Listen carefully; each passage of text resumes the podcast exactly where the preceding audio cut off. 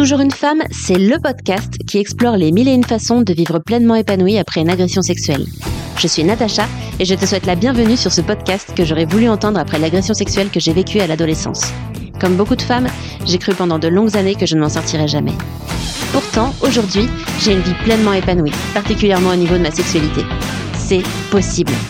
Seule ou avec mes invités témoins et experts, je donne à chaque épisode des clés pour que toi aussi, tu puisses te créer une vie dans laquelle tu te sens libre, puissante et épanouie. Bonne écoute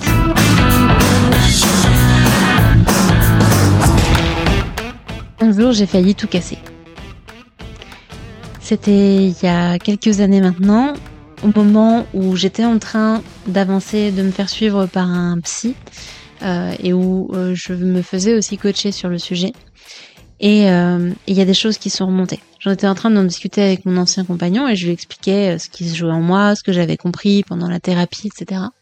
Et j'ai senti quelque chose monter, quelque chose de très fort, de très très fort, euh, à tel point que je commençais à me sentir mal, j'avais la tête qui tourne. Euh, je j'ai essayé de me lever et quand je me lève, j'arrive plus à, à marcher. Enfin, j'ai les jambes toutes flagadas. Vraiment, ça, ça m'atteint très fort. À ce moment-là, mon compagnon a eu un, très bon réflexe. Euh, il m'a emmené dans le canapé euh, et il m'a dit euh, Est-ce que tu veux frapper dans un coussin? Et ça a été exactement ce dont j'avais besoin à ce moment-là. Sans le savoir, il a contribué à euh, la découverte pour moi, alors c'est pas quelque chose de nouveau, c'est juste que moi c'est à ce moment-là que je l'ai découvert, de l'importance de sortir du corps les émotions et notamment ce qu'on a pu vivre à ce moment-là, ce qu'on aurait aimé créer à ce moment-là, ce qu'on aurait aimé, la façon dont on aurait aimé réagir, etc. Pour moi, ça a été un combo de tout ça. Et ce qui s'est joué à ce moment-là, c'est que je me suis autorisée à vivre physiquement ce que euh, je ruminais depuis très longtemps. Donc il y a plusieurs choses qui se sont jouées. Donc ce qui, s'est passé, c'est que du coup, euh, mon compagnon a pris un coussin, genre le gros coussin du canapé là qui sert d'assise derrière, donc vraiment un gros truc bien costaud. Euh, et à ce moment-là, j'ai lâché et je lui ai dit, maintenant tout ce que je vais dire et tout ce que je vais faire, c'est pas contre toi, parce que je sentais que il y avait beaucoup de choses qui allaient sortir, que, c'était en train de bouillir, que ça faisait des années que je le retenais et que ça avait besoin d'exploser. Et chez moi, la colère, c'est quelque chose que j'ai du mal à exprimer parce que j'ai encore une vision de c'est pas très bien la colère. Donc du coup, pendant toutes ces années, je l'avais contenu, je l'avais contenu, contenu, contenu, contenu. Je voulais absolument pas le sortir, euh, la, sortir sur quelqu'un qu'il fallait pas ou, ou dans les mauvaises circonstances. Et donc du coup, je l'avais contenu et c'était douloureux, c'était extrêmement douloureux, mais je m'en étais pas rendu compte. C'est après que je l'ai compris.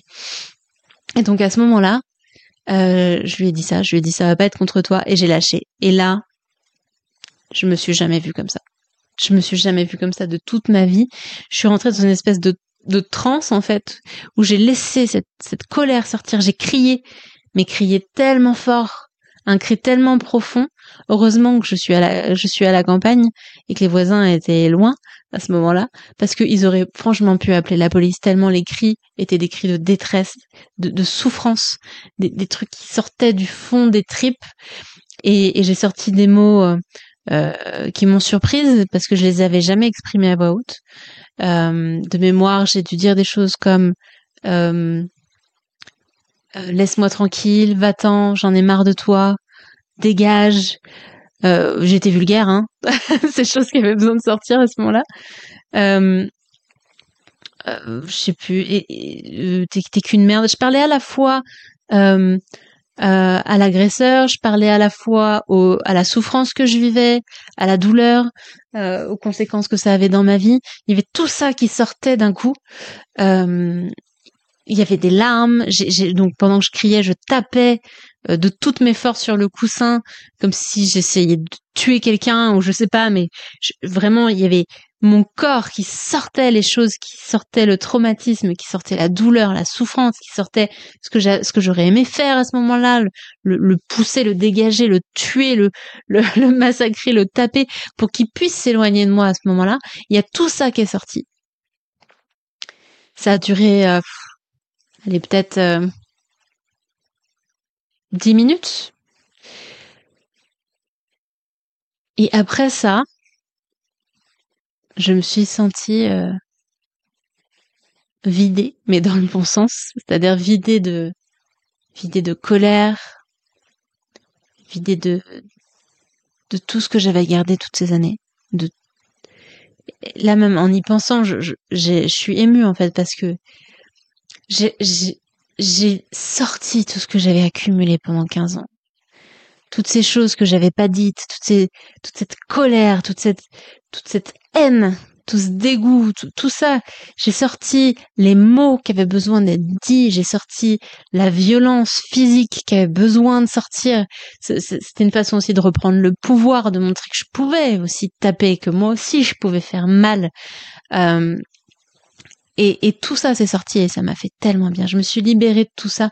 Je me suis rendu compte à quel point c'était un poids, à quel point c'était contenu en moi comme une cocotte minute où on maintient le, on maintient le bouchon pour même pas que ça fume, quoi, qui, était sur le point d'exploser. Et c'est sorti à ce moment-là dans les, les meilleures circonstances que je, pouvais avoir à ce moment-là et qui étaient vraiment de, bonnes circonstances.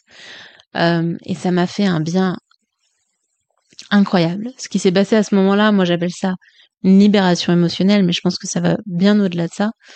Euh, c'était très profond et ça a été, il y a eu vraiment eu un avant et un après dans mon parcours euh, avec cet événement-là, qui en fait, quand on le regarde euh, d'un point de vue très factuel, n'était pas incroyable en termes de, de mise en comment dire de mise en place et de et même de temps que ça prend etc évidemment euh, c'était pas juste les 10 minutes c'était tout ce qui s'était passé avant qui avait amené à ça.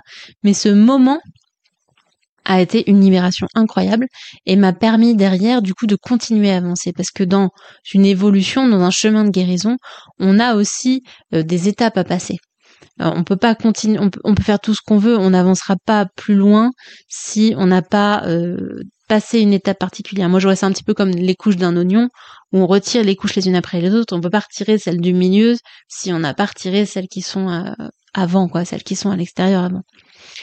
Donc voilà, pour moi, ça a été un, un moment euh, énorme pour moi. Je pense que je m'en souviendrai toute ma vie, parce que je m'étais jamais entendu crier comme ça. Hein. Vraiment, euh, c'était c'était incroyable. Et, et maintenant, je sens que parfois, ça m'appelle de refaire ce genre d'expérience, parce qu'il y a encore des choses que j'accumule. Alors pas forcément en rapport d'ailleurs avec ce sujet-là, hein, mais je sais bien que moi, dans mon fonctionnement, il y a des choses que je garde et que je devrais pas garder. Alors, je pleure beaucoup.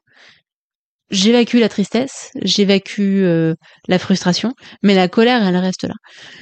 Donc, c'est des choses que, que je réitère aussi euh, dans mon lit, en tapant sur des coussins. Ça, c'est un, bon conseil hein, si, euh, si vous avez envie de reproduire ça chez vous. Vous pouvez le faire, vous mettez sur votre lit, à genoux, euh, et, vous mettez à taper sur le matelas. Euh, si vous pouvez, si vous vous sentez assez en confiance et que, et que les conditions le permettent, criez, hurlez, dites les choses, les mots euh, qui, qui, qui viennent et qui ont besoin d'être exprimés. Si à ce moment-là c'est pas possible, ce que ce que tu peux faire, c'est de faire comme si tu criais. C'est-à-dire de contracter tout ton corps comme si tu étais en, train de crier, mais sans que la voix sorte. Et rien que ça, tout ton corps est mobilisé pour le faire. Même, pas tes cordes vocales, mais ta gorge, tous les muscles de, de ta gorge, etc., sont sollicités. Et donc, il y a une partie de toi dans ton système qui va quand même ressentir que tu es dans cette démarche de cri. Alors, c'est un, un, peu bizarre peut-être ce que je suis en train de te dire, mais, mais ça fonctionne ce sera évidemment jamais aussi bien que hurler pour de vrai et se péter la voix parce que ça fait mal du coup à la gorge après. Mais euh, ça a un vrai effet. Donc si je répète tu te mets sur ton lit euh, tu mets des coussins devant toi éventuellement et puis tu, tu, tapes de toutes tes forces. Alors, essaye de pas te faire mal hein, juste devant toi et tu tapes et tu tapes tout ce que tu as envie de taper. Enfin de toute la force que tu as envie de taper pas euh, ce qui est autour de toi. Le lit c'est bien. Et, écris et, et dis les choses et euh, ou alors pense-les très fort ou, chuchote-les, mais dis les mots. Dis les mots comme tu les penses. Et ressens et laisse venir ce qui vient. Et laisse-toi déborder par l'émotion. C'est ok, t'en as besoin à ce moment-là. Laisse l'émotion exploser. C'est-à-dire que quand tu vas faire ça, prépare-toi en fait le, le cocon, l'espace qui te permet de faire ça.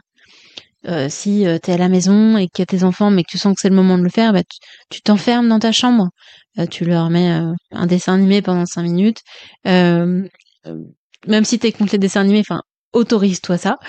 Tu leur mets un dessin, un dessin animé pendant cinq minutes, un quart d'heure, et tu t'autorises ça. Et si t'as peur qu'ils t'entendent, ben ne crie pas pour de vrai. Dis les choses tout bas contracte tout ton corps comme si tu étais en train, en train de crier en mode oh, si, tu m'écoutes juste en podcast, tu me, tu me vois pas. Mais vraiment, euh, fais comme si tu étais en train de crier et sors ça. Sors ça, tu verras. L'effet que ça fait, c'est incroyable. Ça fait du bien. C'est pas forcément suffisant, mais c'est une étape. C'est une étape qui te permet d'avancer sur la suite, qui permet de lâcher des choses au passage, qui permet du coup de te sentir mieux, du coup d'avoir plus d'énergie, plus de force pour la suite. Donc c'est vraiment un cercle vertueux. Voilà, j'espère que ça résonne pour toi. Tu peux taguer le compte toujours une femme en story sur euh, Instagram. Je réponds à tous les messages, à toutes les stories. Ça me permet du coup d'être en contact avec euh, avec la communauté que je peux pas avoir du coup euh, avec le podcast. Je te remercie infiniment pour ton écoute et je te dis à très bientôt. C'est la fin de cet épisode. Je te remercie pour ta chaleureuse écoute.